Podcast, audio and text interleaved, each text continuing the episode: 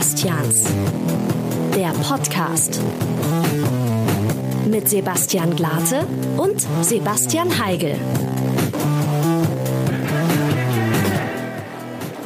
Hallo und herzlich willkommen zu Die Sebastians, eurem Lieblingspodcast hier draußen im Netz mit äh, mir, Sebastian Glate, weil der Esel nennt sich immer zuerst und dir, Sebastian Heigel. Wie geht's dir? Servus, mir geht's gut. Wir sind wieder in äh, altbekannter ähm, Radioatmosphäre. Das ist richtig und das erkennt ihr, äh, Verfolger unseres Podcasts da draußen, nämlich an kein Hall. So ist es. Definitiv und, kein und Hall. Genauso gut ist es. Wir wollen nicht lang schnacken. Wir sind nämlich super aufgeregt, weil Das heute stimmt.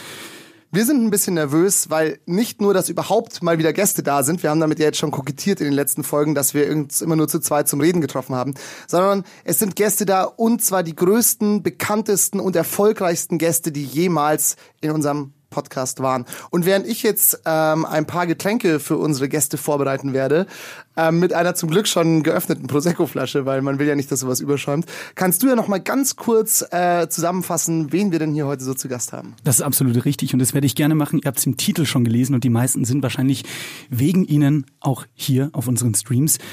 Es begann 1982 mit der Bandgründung, dann 1984 der Durchbruch beim großen Schlagerfest in Rio. Auf der Newcomer-Bühne haben sie einen internationalen Durchbruch geschafft und dann kam 1992 die große Welttour mit Stationen wie unter anderem Miami, aber auch Augsburg.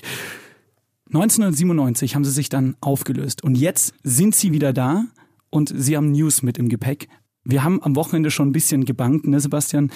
Ähm, wir haben Kondolenzbeschreibungen gesehen Ja. auf den sozialen Netzwerken und haben auch Kondolenzvideos und Fotos gesehen.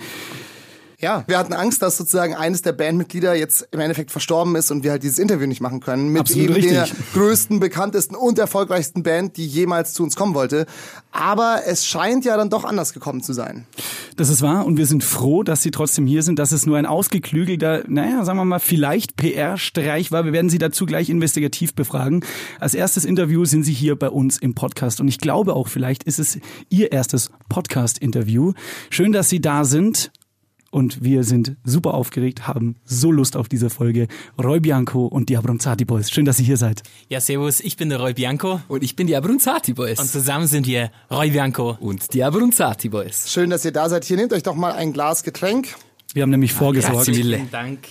So auf, auf Raumtemperatur, so wie man das halt mag. Ne? So ein Perlwein, gell? Ja. Prost, salute, alles Gute. Salute, alles Salute. Schön, dass ihr hier seid. Ähm, ich hoffe, ich habe jetzt eure Bandhistorie nicht einfach so runtergerissen. Da steckt ja weitaus mehr dahinter. Wir werden nachher noch im Detail ein bisschen mehr darüber sprechen.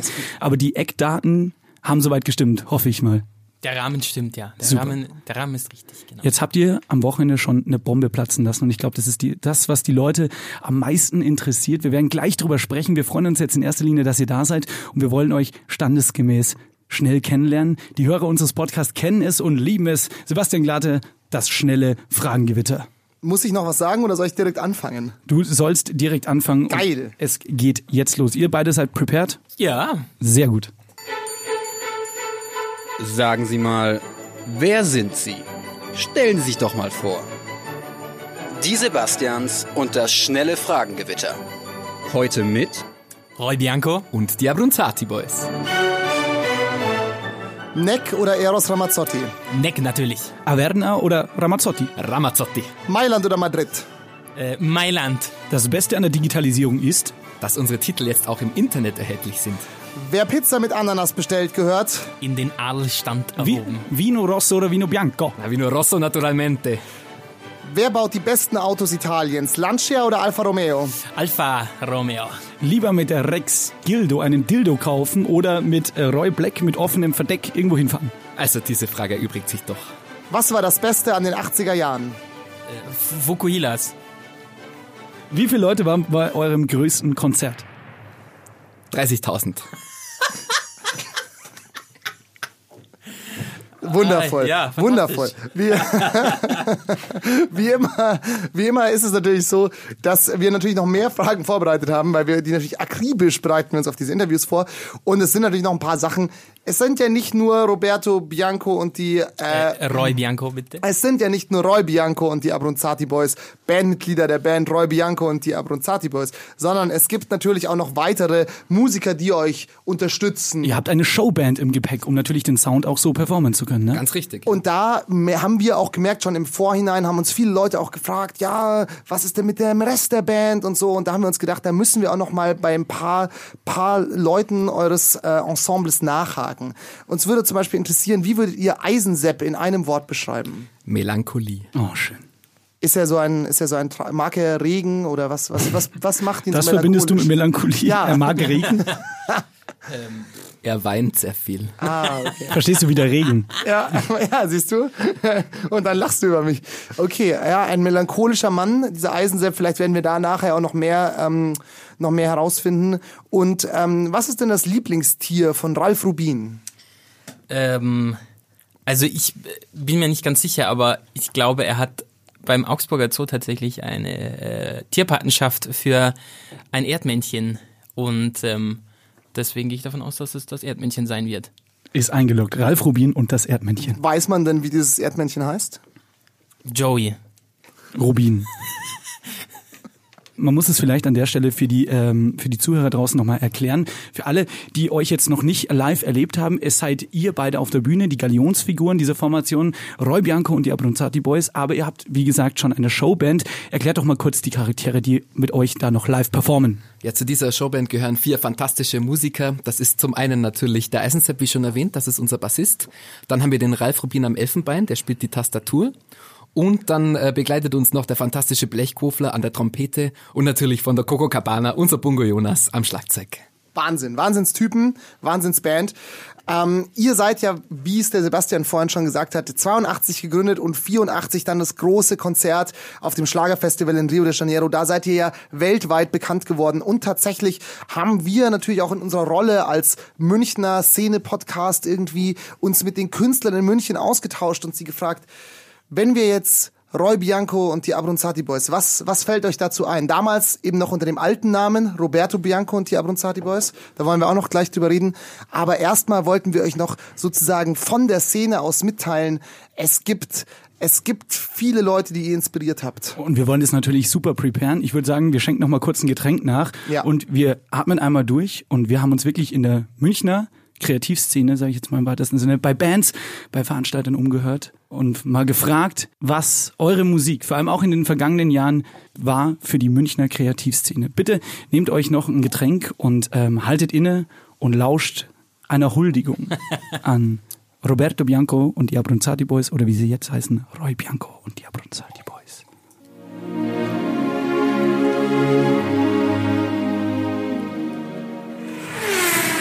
Pronto. Hier ist Yaki von der sehr guten Band Samt. Roberto Bianco und die Abronzati Boys haben uns nicht nur musikalisch und menschlich inspiriert, sondern auch und vor allem den signifikanten Vorteil von Schnurrbärten in der Musikbranche aufgezeigt. Dafür sagen wir Danke. Mein Name ist Fridolin Achten von Puls und schon als Kind hat mein Vater mir die Alben von Roberto Bianco und den Abronzati Boys vorgespielt. Und ohne die ikonischen Schlagzeugsoli von Bongo Jonas, natürlich im geschmeidigen Viervierteltakt, hätte ich nie, wirklich nie die Liebe zu diesem Instrument entdeckt. Deswegen mille grazie Roberto, mille grazie Abronzati und grazie Bongo Jonas für diese Inspiration. Wirklich, ich danke euch. Mein Name ist Manuel Palacio. Ich bin DJ von Fancy Footwork und Host der erfolgreichen Internetshow Palacios Parks. Roberto Bianco und die Ambronzati Boys haben meine Leidenschaft für 80er Jahre Musik geweckt. Man könnte sagen, ohne Roberto Bianco und die Ambronzati Boys würde es Fancy Footwork nicht geben. Eine Huldigung hier bei den Sebastians, der Münchner Kreativschaffenden der Münchner Musikszene. An euch, wie fühlt sich's an? Fantastisch. Grazie mille an die Kollegen für diese wunderschönen Worte. Wir haben sie in uns aufgesaugt. Ja, ein, ein Reigen der Superlative, aber ich muss ja auch wirklich äh, sagen, dass, dass wir es auch gar nicht anders gewohnt sind äh, und nie anders gewohnt waren in den letzten fast 40 Jahren.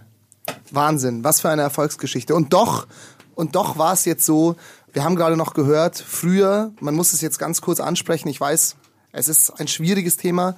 Früher bekannt unter dem Namen Roberto Bianco und die Abronzati Boys. Jetzt Roy Bianco und die Abronzati Boys. Wir haben gehört, viele Emotionen, die damit verbunden werden. Dennoch gab es jetzt die Umbenennung. Vielleicht können Sie dazu Kurzstellung nehmen. Um die Hörer und Hörerinnen da draußen abzuholen, ihr habt ein Video veröffentlicht von dieser Umbenennung oder euer Management.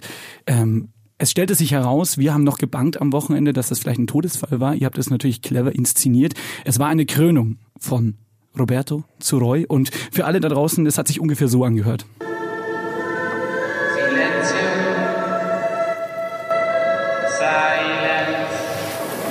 Roberto ist tot. Lang lebe. Roberto ist tot, lang lebe Roy. Ja, Roy, wie kam es denn dazu? Vielleicht kannst du dazu kurz Stellung nehmen. Naja, äh, Roy Bianco, das ist natürlich vorerst mal eine Sache, die sich im Namen vollzieht.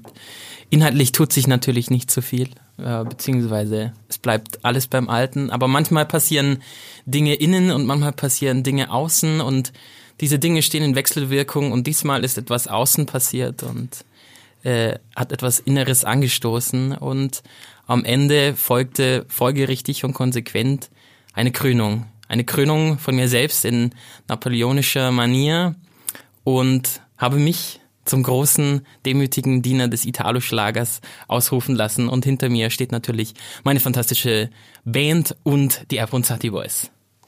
Wir haben in einer, in der Recherche in einer Doku gesehen vom Bayerischen Rundfunk, dass ihr euch eigentlich erst zu zweit kennengelernt habt. Ne? Also Ganz richtig. Wir gehen mal nochmal zurück aufs Jahr 82, das wir vorhin schon angeschnitten hatten. Ähm, wenn ich das richtig verstanden habe, ist die Abronzati Boys eigentlich das musikalische Mastermind hinter der ganzen, äh, hinter der ganzen Komposition. Der sogenannte Meistergeist. Der Meistergeist. Und ähm, Roy Bianco, die Stimme, das ausführende Werkzeug sozusagen. Wie kam es denn dazu, dass ihr euch beide entdeckt habt? Ja, wir haben uns kennengelernt äh, an Silvester 1981, 82 zur Jahreswende. Wir waren äh, zufälligerweise, also wir kannten uns zu dem Zeitpunkt noch nicht, auf einer Gartenparty eingeladen in Sirmione am Gardasee, wo dann letztendlich auch unsere Villa Alta Vista erbaut wurde, dann im späteren Verlauf unserer Bandgeschichte, aber dazu vielleicht später mehr. Ja, und äh, ich würde sagen, es war wie in einer klassischen Romanze, es war Liebe auf den ersten Blick. Wir haben uns prächtig verstanden, wir hatten eine wahnsinnig tolle Nacht. Es waren viele tolle Gäste da und ähm, ja, daran, danach war es eigentlich klar, dass aus äh, unser beider Personen dieses Projekt entstehen musste und äh, dieses Projekt bis heute Bestand hat. Natürlich muss man auch sagen, dass wir vor dieser ganzen, vor dieser Episode, die sich dann jetzt über 38 Jahre zieht, ähm, unabhängig voneinander Musik betrieben haben. Ich äh, wenig erfolgreich in äh, Fernsehsendungen im italienischen Rundfunk. Ich wurde dann doch ein, ein Popsternchen abgelöst in einer Late-Night-Show damals noch. Und ähm, die Abronzati Boys hatte vielerlei probiert, am Musikmarkt zu landen. Mhm. Und äh, so trafen wir uns und äh, wir haben Großes geschaffen seither.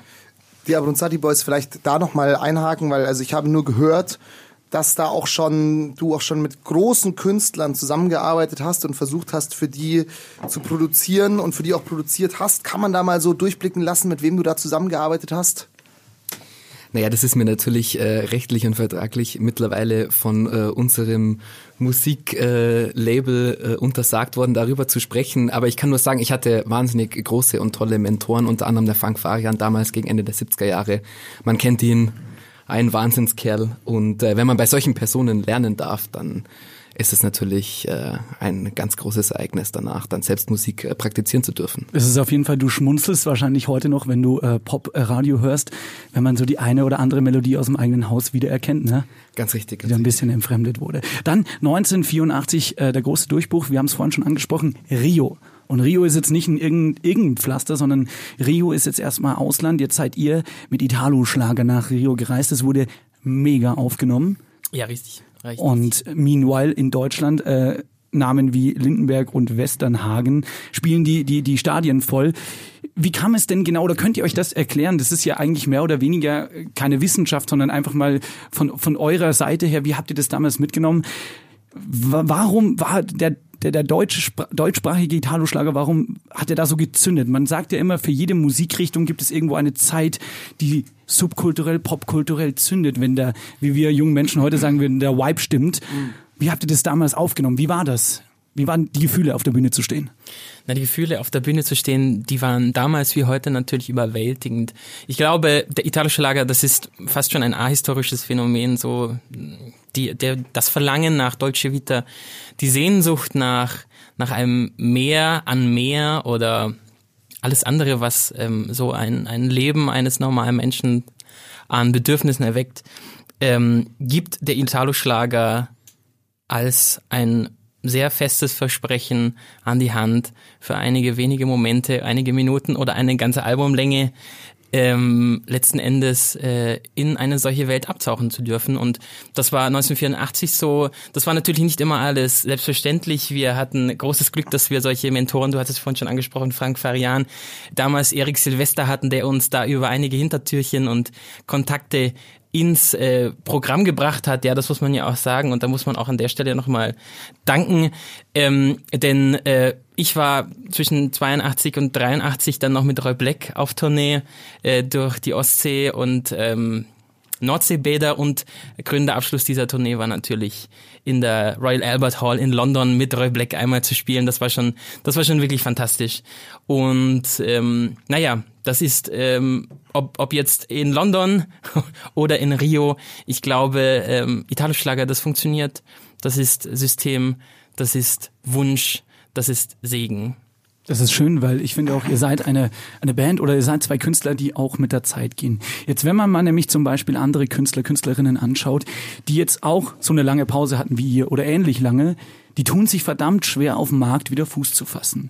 Und das schafft ihr ganz gut, indem ihr auch, so ich das beobachte oder wir das beobachtet haben, popkulturelle, zeitgenössische Kleinigkeiten einbaut. Zum Beispiel hat mich das sehr, ich weiß, es ist ein scheiß Wort, aber abgeholt, als ich eure Musikvideos gesehen habe und immer zum Beispiel ist wunderbare Getränk, ohne jetzt Schleichwerbung zu machen, Seven Up oder auch eine ähm, deutsche Snackwurst mit dem Buchstaben B am Anfang ähm, immer wohl platziert habt. Und was glaube ich, viele der älteren Generationen nicht verstehen, die sich darüber lustig machen, ist für Kinder der 90er oder die in den 90ern geboren sind, so wie wir es sind, ist es halt ein unglaublicher Wiedererkennungswert, weil jeder kennt das.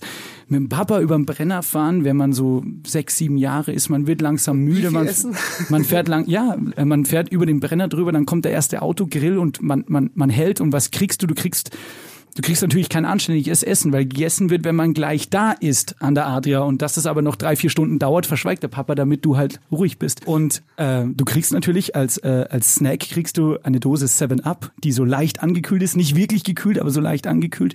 Und eine lauwarme Beefy dazu. Und das finde ich so, so, so schön, weil es einen wirklich auch abholt. Ich finde es ja schön, dass unsere Werbepartner hier als popkulturelles Phänomen dargestellt werden. Dafür danken wir natürlich. Aber ja, deswegen sind es ja unsere Werbepartner, denn sie sind ein popkulturelles Phänomen. Starke Marken auf jeden Fall. Ja, es geht, Und so schmeckt schließlich auch der Sommer. ja, es geht natürlich auch um Hyperbranding. Das haben wir natürlich auch von den großen Marken gelernt, wenn man ein bisschen betriebswirtschaftlich Jargon hier platzieren möchte, ein Hyperbranding. Ähm, einfach so lange spielen, subtil und unterschwellig, bis äh, Leute merken, dass ihnen ein Mangel aufkommt. Ja, das ist die große, die große Kunst der Werbepsychologie, würde ich Eben, sagen. eben, natürlich. Wir, vielleicht, da, da muss ich jetzt einfach mal einhaken. Das ist jetzt zwar völlig außerhalb des Skripts, aber dafür sind solche Sendungen ja auch da, um da mal nachzuhaken. Was ist denn, was wäre denn euer Hintergrund gewesen, wenn es damals in den 80ern nicht geklappt hätte mit der Musik? Habt ihr eine klassische Ausbildung, vielleicht eine Gesangsausbildung oder doch zum Schreiner oder so? Oder gibt's da irgendwas, was euch gerettet hätte, wenn es doch nicht geklappt hätte? Also ich habe eine klassische äh, Gesangslehre oder nicht Lehre, also ich habe die klassische Gesangsschule in Mailand am äh, Conservatorio Giuseppe Verdi durchlaufen.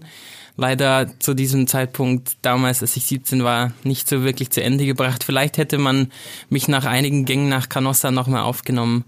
Aber unabhängig davon wäre wahrscheinlich äh, das Studium, das ich dann später in, zwischen den Jahrtausenden nachgeholt habe, äh, das Studium der Archäologie und der äh, Bildwissenschaften ähm, dann immer noch eine Option gewesen. Und ich habe natürlich alles auf eine Karte gesetzt, so wie immer, und natürlich auch gewonnen. Sehr gut. Das ist natürlich, ist natürlich ein, eine, eine Sache, die nicht für alle immer funktioniert, aber wenn sie für euch funktioniert hat, da sind wir natürlich froh. Und jetzt sitzen wir hier, ne? Dann würde ich mal sagen, wir arbeiten uns erstmal chronologisch weiter. Ich meine, es ist natürlich für euch auch blöd, immer die alten Kamellen durchzukauen, aber uns interessiert es und die, die Fans interessiert es natürlich auch. Es ist einfach ein dunkles Kapitel in eurer Bandhistorie. 1997. Auflösung der wahrscheinlich erfolgreichsten Italo-Schlagerband Deutschlands und vielleicht auch Italiens. ähm, was ist vorgefallen? Kann man da vielleicht jetzt doch nach all der Zeit vielleicht noch so paar, naja, Anhaltspunkte vielleicht finden? Naja, Natalie Imbruglia schrieb damals 1997 äh, den Song Torn und ich glaube, der fasst äh, dieses Jahr für uns auch sehr gut zusammen, oder Roy? Ja, natürlich, natürlich. Das äh, irgendwann zerreißen die Dinge und irgendwann ist vieles gesagt und vieles gemacht worden. Äh, aber auch Zeit, dann den Wagen in die Wüste zu fahren und ihn stehen zu lassen. Und das haben wir letzten Endes getan. Äh, nicht nat natürlich nicht ohne die nötigen Kleinkriege ähm, auf zwischenmenschlicher Ebene natürlich. Das tut mir immer noch wahnsinnig leid, denn äh, der Federrennsport, das ist, das ist auf jeden Fall, das hat, das hat mir das Kreuz gebrochen. Das tut mir auch jetzt noch leid, lieber die Abrunzati Boys, und ich hoffe. Es ist okay. es ist okay. Was ist denn da, was war, was war denn da? Was ist denn, was gab es da einen Auslöser? War da irgendwas, wo ihr sagt, wenn das nicht passiert wäre? Naja, wenn viel Geld im Spiel ist und äh, Rennsport im Spiel ist Ja. und vor allem Motor- Rennsport mit Geld. Ja, dann ist halt gefährlich, ja, eben. Und ähm, ich halte es da mit äh, der Glückslotterie Bayern, Glücksspiel kann süchtig machen. Auf jeden Fall. Das soll, Infos aber, und Hilfe unter auch, www.bzgh.de. auch das ist ja eine, eine schöne Warnung, die, die man an die Fans da rausgeben kann. So, es ist, Glücksspiel ist eine gefährliche Sache, die selbst so tolle Formationen wie eure Band zerreißen kann. Ähm, was mich jetzt noch interessieren würde, man kennt es ja, dass äh, so gerade auch jetzt mit neuen Online-Portalen, Amazon Prime, Netflix, wenn da jetzt jemand anfragen würde und würde sagen, Roy Bianco, die Abronzati Boys, wir machen eine Dokumentation über euer Leben, 10 Millionen Euro, vielleicht mehr, schauen wir mal. Ihr müsst aber alles offenlegen. Was war 97? Warum 7 Up? Alle Geheimnisse müssen, müssen gelüftet werden. Würdet ihr es machen? Oder würdet ihr lieber den Mythos aufrechterhalten? Der Mythos ist das, was uns trägt. Also wenn wir diesen uns nehmen, dann, dann beenden wir äh, unsere große Karriere. Und vielleicht sind wir irgendwann an dem Zeitpunkt, wo wir das alles hergeben am Ende in, in seiner kompletten Auswälzung. Aber ein Dokumentationsformat würden wir natürlich immer machen. Vor allem zu diesen Beträgen. Ja klar, aber da, da, damit muss man rechnen heutzutage. Ne? Das, ist, das junge Volk ist hungrig nach solchen, nach Stories, nach echten Stories. Ne? Geschichten. Wir haben jetzt schon alles über eure Vergangenheit noch mal ein bisschen aufgearbeitet für euch da draußen auch und äh, wir wollen gleich noch mit euch über eure anstehende Tour reden, über euer Album Greatest Hits, das demnächst rauskommen wird. Wir machen eine kurze Pause. Machen wir eine kurze Pause. Ähm, genau, füllen unsere Gläser noch mal auf und hören in der Zeit ein kleines bisschen Werbung. Zeit für Werbung. Das könnte euch auch interessieren. Was beschäftigt die Rapperin Fiverr? Die Angst, die ich immer habe, ist, keiner kommt zu meinen Konzerten mehr, keiner bucht mich als Moderatorin. Wer ist die Synchronstimme von Chris Griffin aus Family Guy? Hör doch mal den Podcast von den Sebastians. Den höre ich immer beim Wichsen. Und mit wem hat Licht- und Stage-Designer Clemens Löffelholz schon gearbeitet? Mein Gott, angefangen hat's dann mit Fertig los, dann mit Fiverr, dann war ich öfter auch mal bei Sportfreunden irgendwie dabei. Mit Patrice war ich mal unterwegs, hab da jemanden vertreten. Dann mit Beginnern, mit Bilderbuch, mit jetzt Crow zum Beispiel. Mit Kites arbeite ich, ist eine Münchner Band, die kann man Ja. kennen. All das hört ihr bei den Sebastians. Guten Tag. Meine Herren, es gibt vier Fragen und vier Antworten. Die Fragen, die stelle ich und die Antworten gebe ich auch. Die Sebastians. Das ist das Konzept dieser Sendung, wird aber heute mal aufgebrochen. So, wir haben uns jetzt schon mal durch eure Historie durchgehangelt. Hier bei uns sind immer noch Roy Bianco und die Abronzati Boys. Ähm, natürlich, wir haben jetzt schon mal so leicht angerissen, wie es damals zur, zur Trennung 1997 gekommen ist. Ähm, wie war es denn in der Zwischenzeit, bis ihr jetzt wieder da seid? Ähm, habt ihr noch Kontakt zu den Fans gehalten oder gab's da noch gab's da noch diese Tonnen an Fanpost, die ihr früher bekommen habt? Gab's das noch oder wie hat sich das entwickelt? Na natürlich habe ich äh, in Innsbruck damals dann nach der Auflösung meinen oder mein, mein Studium nachgeholt, Archäologie und äh, Bildwissenschaften. Wir haben es ja vorhin schon gehört, ich habe es ja vorhin schon erklärt. ähm, aber das das ist relativ schnell abgeebbt bei mir, denn ich bin dann auch untergetaucht und ich habe wirklich auch die Klausur gesucht, die Isolation bekommen, die ich wollte und brauchte, um am Ende wieder gereinigt aus der Taufe zu steigen, um den Italo-Schlager wieder an die Spitze zu führen. Und ähm, das war ein fantastisches, eine fantastische Zeit für mich zwischen den Jahrtausenden. Das ist natürlich nicht vielen Leuten vergönnt gewesen, eine Frage, die mir noch auf dem Herzen brennt und dann können wir auch wirklich endlich zur, äh, zu eurer Tour, über die wir noch sprechen wollen, übergehen. Ähm, Italien hat natürlich das Vorurteil, dass es dort relativ lose Verbindungen zur Mafia gibt. Ist es euch während den an euren Anfängen oder auch während der Pause gab es da mal irgendwie Ärger oder vielleicht sogar irgendwie den Schulterschluss mit der Mafia oder ist da irgendwas, was man berichten also kann? Das sind Themen, die wir hier und heute gerne aussparen im wunderschönen München. Ähm, ich halte es da mit meinem Großonkel Enzo, der mal gesagt hat, ich habe nichts mit der Mafia zu tun. Sehr gut. Das ist sehr schön. Wie habt ihr euch denn, ich meine, das Schlagerbusiness ist jetzt auch kein kleiner Bumsverein, würde ich jetzt mal so sagen. Sondern ein großer Bumsverein. Ein großer, äh, da schneit's auch sehr oft. Ähm, ist ein großer Bumsverein, bleiben wir doch dabei. Ähm, wie, wie steht ihr in Kontakt zu Konkurrenz oder beziehungsweise zu anderen Künstler, Künstlerinnen, vor allem aus dem italophilen Bereich? Sagen wir mal so, werfen wir mal so Namen wie Neck oder Eros Ramazzotti in den, in den Raum. Neidet man sich da was oder trifft man sich mal ähm, auf eine Weinschorle für einen schönen Austausch und man sagt, ja, nimm die Idee, kannst du haben. Wir haben eh schon ein volles Album. Ja, natürlich. Also der Austausch fand vor, vor allem natürlich in den 90er Jahren statt und äh, wir haben Neck, der gute Francesco damals ja auch in ähm, in Florenz getroffen ähm, und der war so traurig, äh, saß da im Café und und äh, wir saßen uns dann zu ihm oder setzten uns neben ihm und ähm, äh, dann fragte ich äh, Dove Laura und er sagt Laura non c'è und fängt an zu weinen und wie es kommen sollte, es wurde sein größter Hit hier in Deutschland und wahrscheinlich auch Italiens. Wahnsinn. Wahnsinn. Auch zu finden also, übrigens auf unserer Geisterkram-Playlist. Die Playlist zu unserem Podcast äh, hat Sebastian Glate, ähm, Neck mit Laura Nonce, ähm, letzten Sommer draufgelegt, im gleichen Zuge, wo ich Ponte di Rialto von euch draufgelegt habe. Möchte ich an der Stelle nur anmerken. Fantastisch. GEMA kriegt ihr nicht. GEMA gibt's hier für niemanden. Ähm, Ihr wart ja jetzt eben einige Jahre nicht da.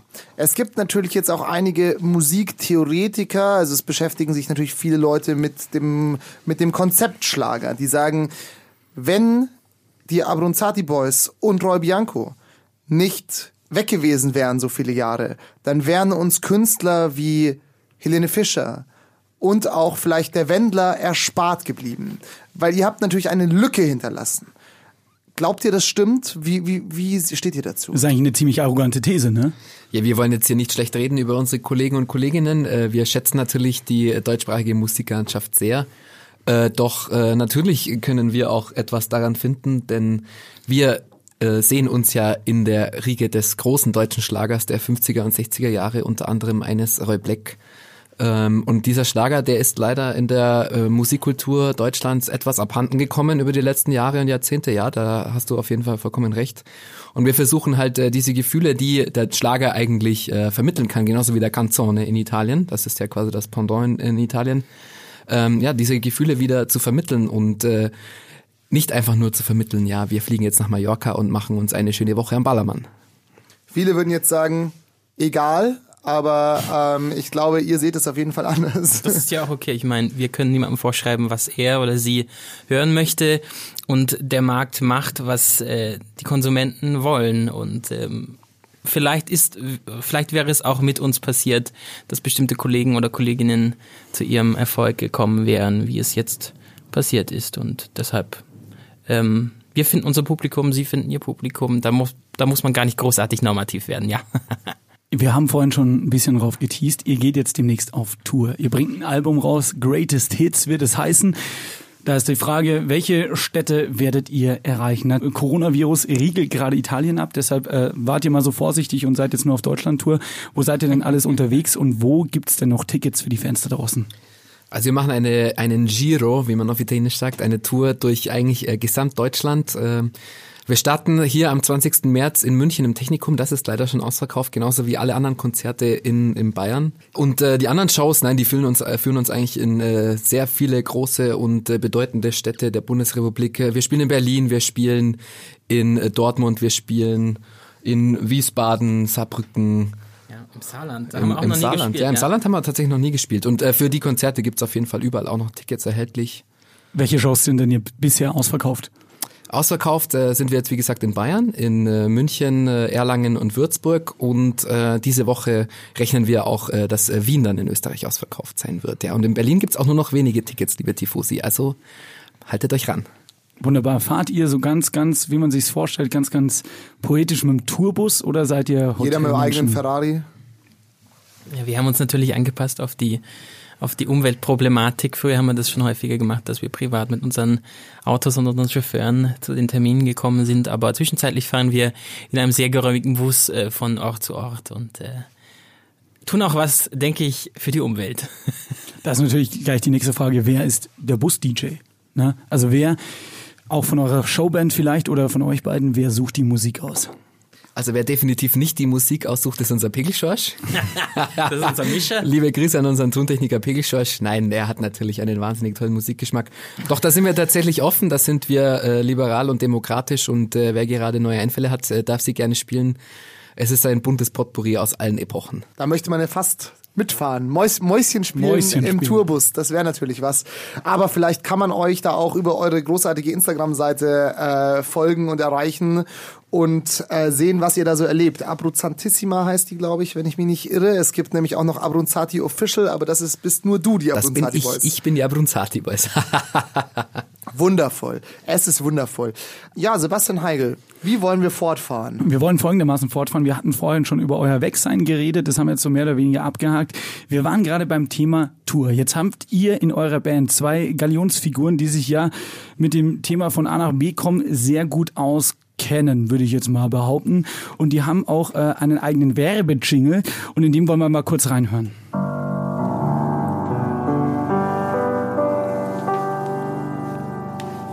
Wir reisen mit Eisenruin reisen von Zagreb bis nach Athen, von Danzig bis nach Breslau, von Vladivostok ans Rote Meer. Wir reisen mit Eisenruin reisen Mönchengladbach bis nach Turin. Bratislava, das liegt an der Donau.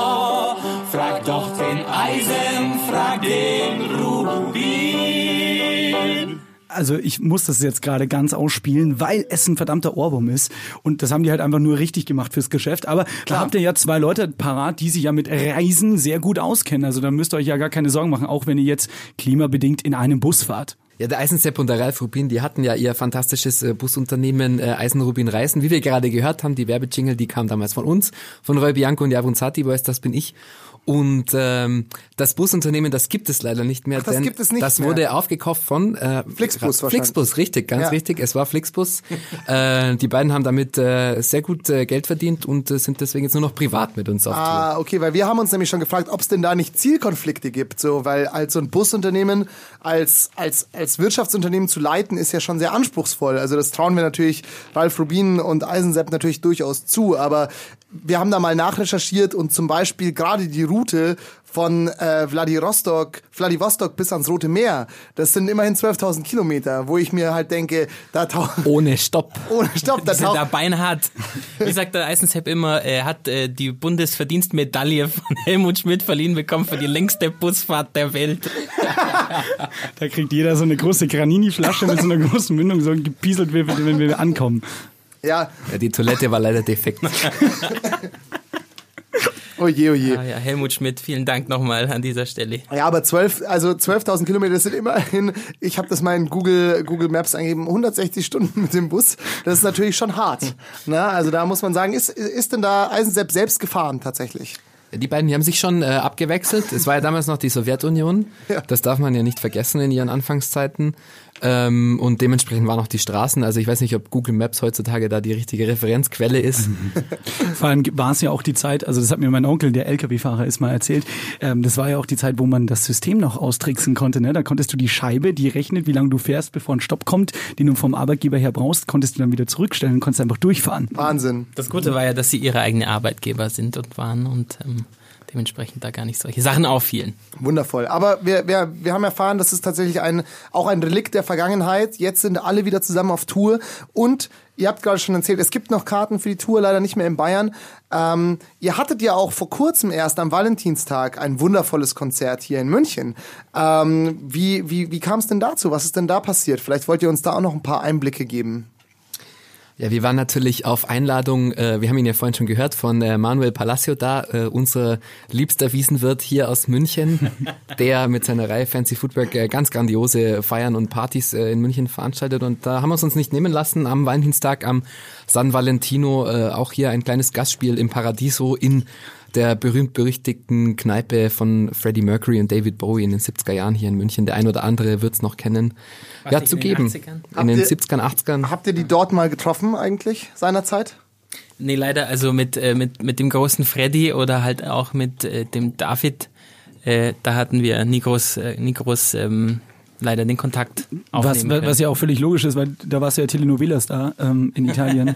ähm, ich muss sagen, äh, es war eine Wahnsinnsshow. Es war sehr warm da drin, das darf man an der Stelle echt verraten, aber äh, ihr habt sehr, sehr schön performt und man hat halt auch gemerkt, die Leute, die jetzt vielleicht nicht eure Generation sind, sondern so eher unsere Generation, die waren wie wir heute äh, schön sagen, die waren committed, die waren dabei und was ein schöner Lichtblick war für die Musikrichtung Schlager, die ja in den 2000er Jahren durch äh, diverse popkulturelle Ereignisse wie zum Beispiel auch Deutschland sucht den Superstar oder ähnliches verrufen war, weil man gesagt hat, Schlager ist simpel, Schlager ist deutsch und Schlager ist nicht das, mit dem wir coolen Kids und, uns identifizieren wollen, wo man ja jetzt wieder mehr oder weniger davon weggeht. Wie, wie, wie könnt ihr das einschätzen, die das eigentlich komplett, egal ob ihr jetzt aktiv in der Musikszene wart oder nicht, die ihr dabei wart, die es Erfunden, äh, miterfunden haben eigentlich. sozusagen.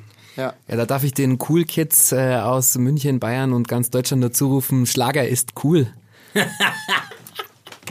Ja, und natürlich auch, das habe ich jetzt schon häufiger gelesen im Feuilleton und so. Wir sind ja im postironischen Zeitalter angekommen und da verwechseln viele die Ernsthaftigkeit von uns, die wir an den Tag legen, im, in einem Interview, nehmen wir an, in einem, Post, äh, in einem Podcast. In einer Postkarte. In einer Postkarte an den Tag legen, dass das eigentlich alles nur ein, eine große Komödie ist, eine große, naja, ein, ein großes Arrangement aus Verweisen und, und ähm, Überspitzungen. Aber das ist natürlich nicht, auf gar keinen Fall. Das muss man hier nochmal an der Stelle äh, betonen. Ist nicht die, das große Stilmittel de- des Schlagers eigentlich auch mitunter, wie zum Beispiel in Popmusik, dass man zwar eine relativ oft fröhliche Melodie baut oder komponiert und darauf einen total ernsten, vielleicht auch gesellschaftskritischen Text mit einpflegt, den der Hörer vielleicht erst beim dritten, vierten Mal wirklich wahrnimmt. Also wir denken zum Beispiel an, ähm, vor, vor ein paar Jahren gab es den, den Nummer 1 Hit Pump Up Kicks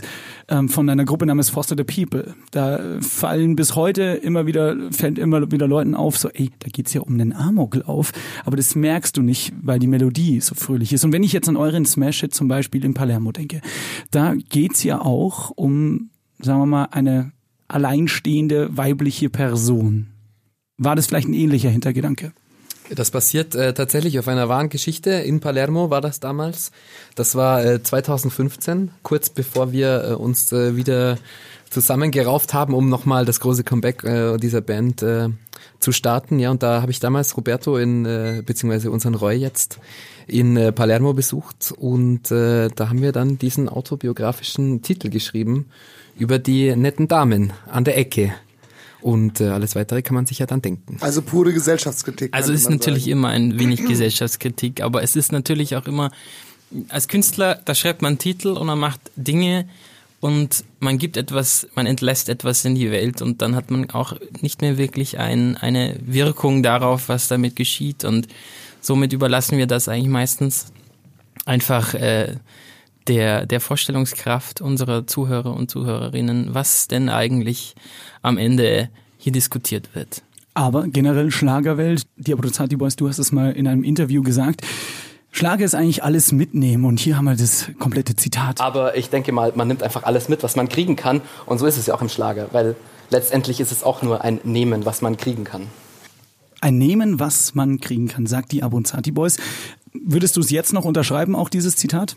Es ist äh, ein Nehmen und Nehmen und es ist ein Nehmen, äh, was man kriegen kann. Ja, da, da stehe ich auf jeden Fall äh, komplett dahinter.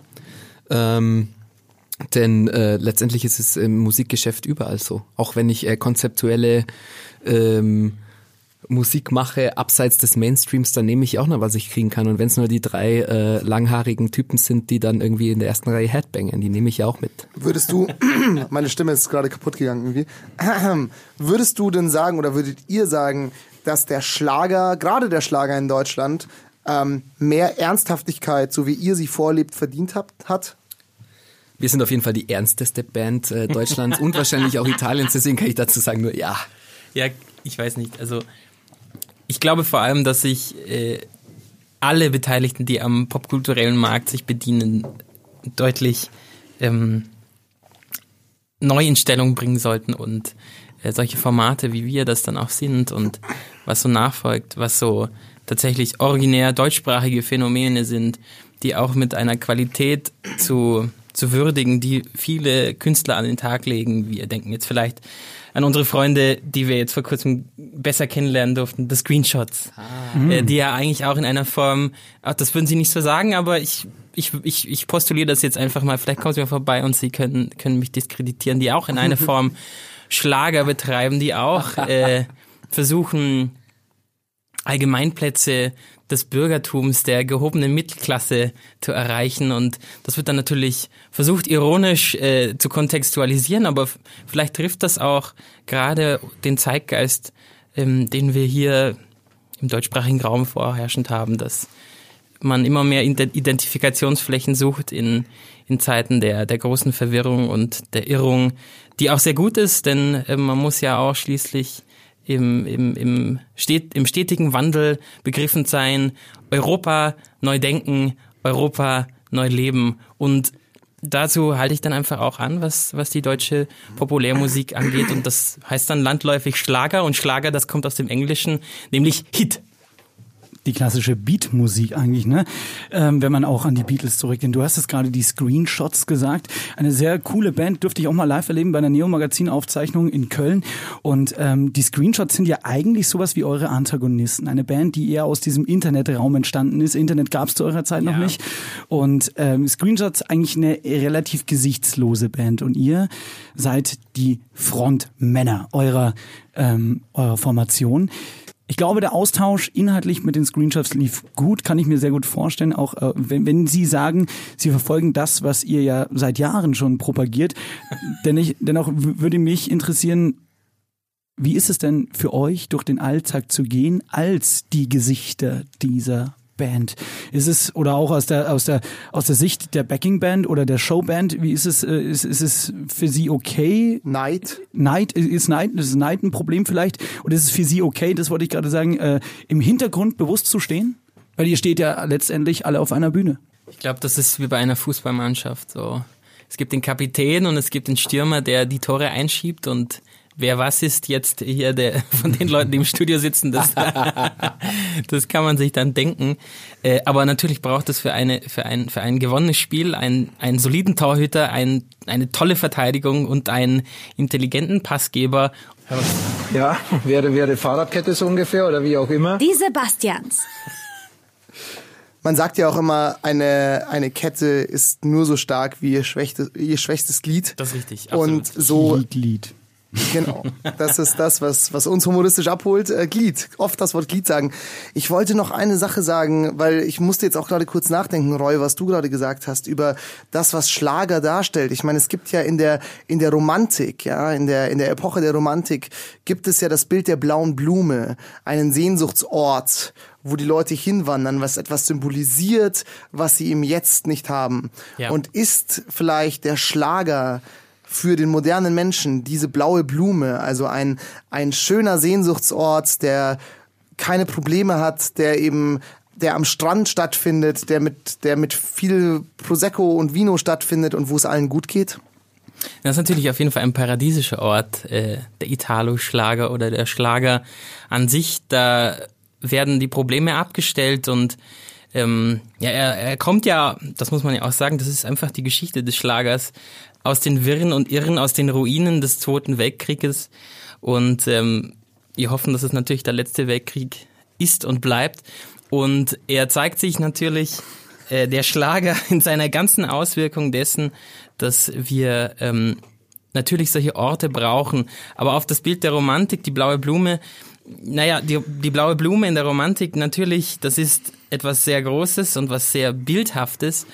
Ähm, Im im Schlager selber ist das natürlich abstrakter etwas geworden. Da gibt es viel mehr Allgemeinplätze und mh, leider ist, glaube ich, auch im Alltag dieses Bild sehr ausgedünnt und man ähm, benutzt den Schlager eigentlich nur noch als oder Musik im Allgemeinen, die durch Wirkung der Medien, die ständige Abspielmöglichkeiten auf Mobiltelefon oder zu unserer Zeit noch CD- und Kassettenanlagen oder Schallplatte, ähm, natürlich nimmt man den Mythos und die Ästhetik dieses Momentes.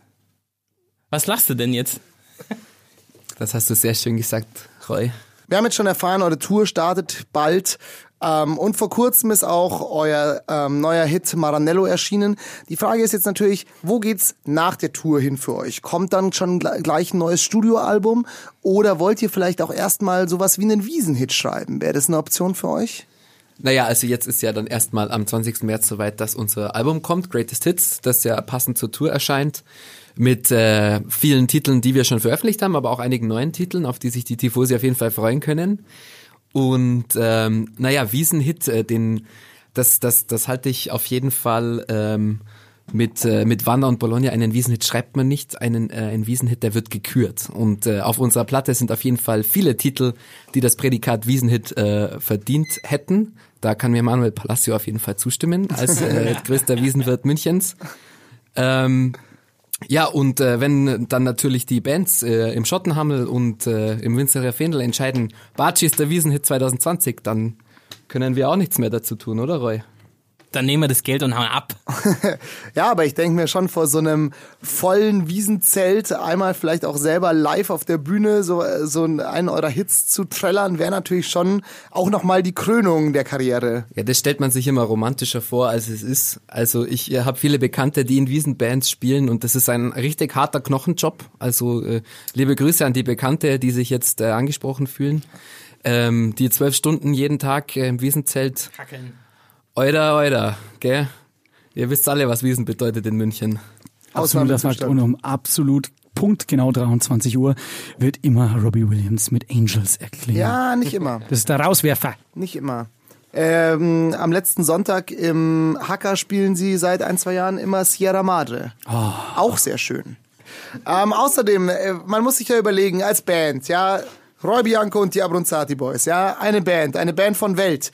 Ja, wie, was gibt, was kommt als nächstes? Wiesenhit wird gekürt, da habt ihr wahrscheinlich recht. Vielleicht andere Formate, man muss ja auch Cross-Promotion in Betracht ziehen. Vielleicht auch mal ein Buch und ähm, oder oder ein Reiseführer zum Beispiel. Ihr habt ja reiseerfahrene Leute, zum Beispiel die Geil. schönsten oder die spannendsten Geschichten vom Autogrill oder die schönsten Autogrills Norditaliens. Ist denn da irgendwas in Arbeit oder irgendwas, was ihr vielleicht schon im Hinterkopf habt? Ich habe tatsächlich vom Eisensepp äh, kürzlich gehört, mal in einem privaten Gespräch, dass er äh, Tourtagebücher von uns schreibt und äh, auch eines Tages äh, plant zu veröffentlichen.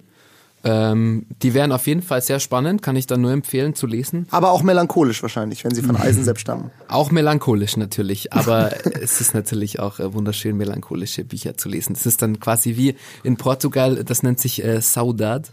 Das ist das melancholische Lebensgefühl der Portugiesen. Und wenn der Eisensepp, wenn er nicht aus Deutschland käme, dann wäre er auf jeden Fall Portugiese. Also Portugiese des Herzens sozusagen. Ganz richtig, ja. Wir haben jetzt schon drüber gesprochen, dass ihr auch viel, also eure Songs natürlich auf Spotify, auf anderen Plattformen auch habt, ne? Also die gibt es dort zu hören. Mich würde interessieren, wie war, wie war denn das früher? Wie ist man denn früher äh, habt ihr da in kleinen Plattenläden noch das ein oder andere Konzert gespielt? Oder wie habt ihr früher sozusagen eure Platten noch an den Mann gebracht? Das war eine ganz andere Zeit. Oder an die Frau. Oder an die Frau. Ja, Promo in den 80er und 90er Jahren, das lief natürlich komplett anders. Ähm, da ging es vielmehr darum, auch mal eine Klingel zu putzen, nicht wahr?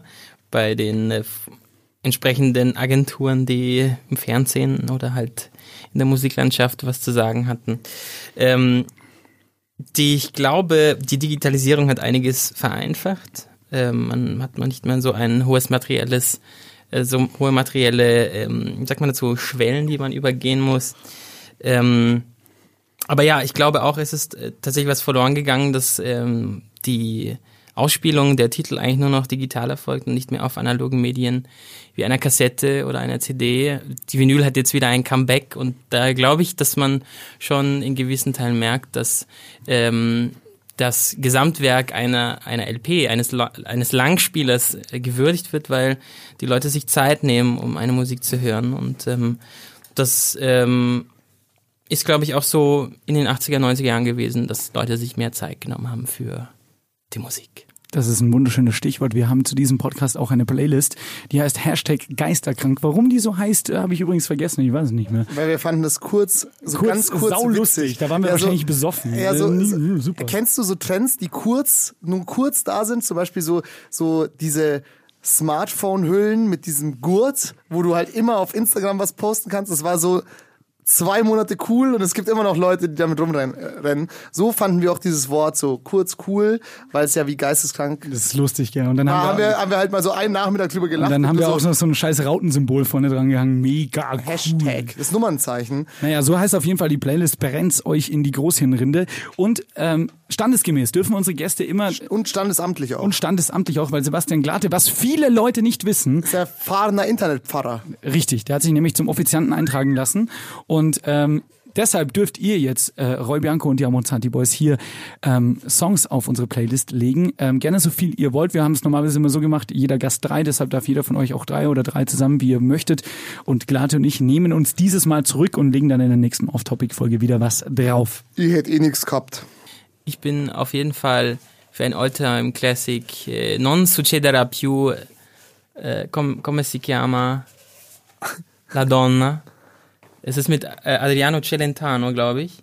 D- Claudia Mori und Adriano Celentano. Ecco. Und äh, dann auch gerne noch ein äh, Titel, der von einem Liedermacher der Gegenwart kommt aus Italien, nämlich Calcutta Briciole. Und ich wünsche mir äh, von ganzem Herzen von Vasco Rossi von 1980 ist es äh, Non l'hai mica capito. Es ist ein wunderschöner Titel und es ist äh, meiner Meinung nach der Titel, der einen am meisten nach Italien versetzt.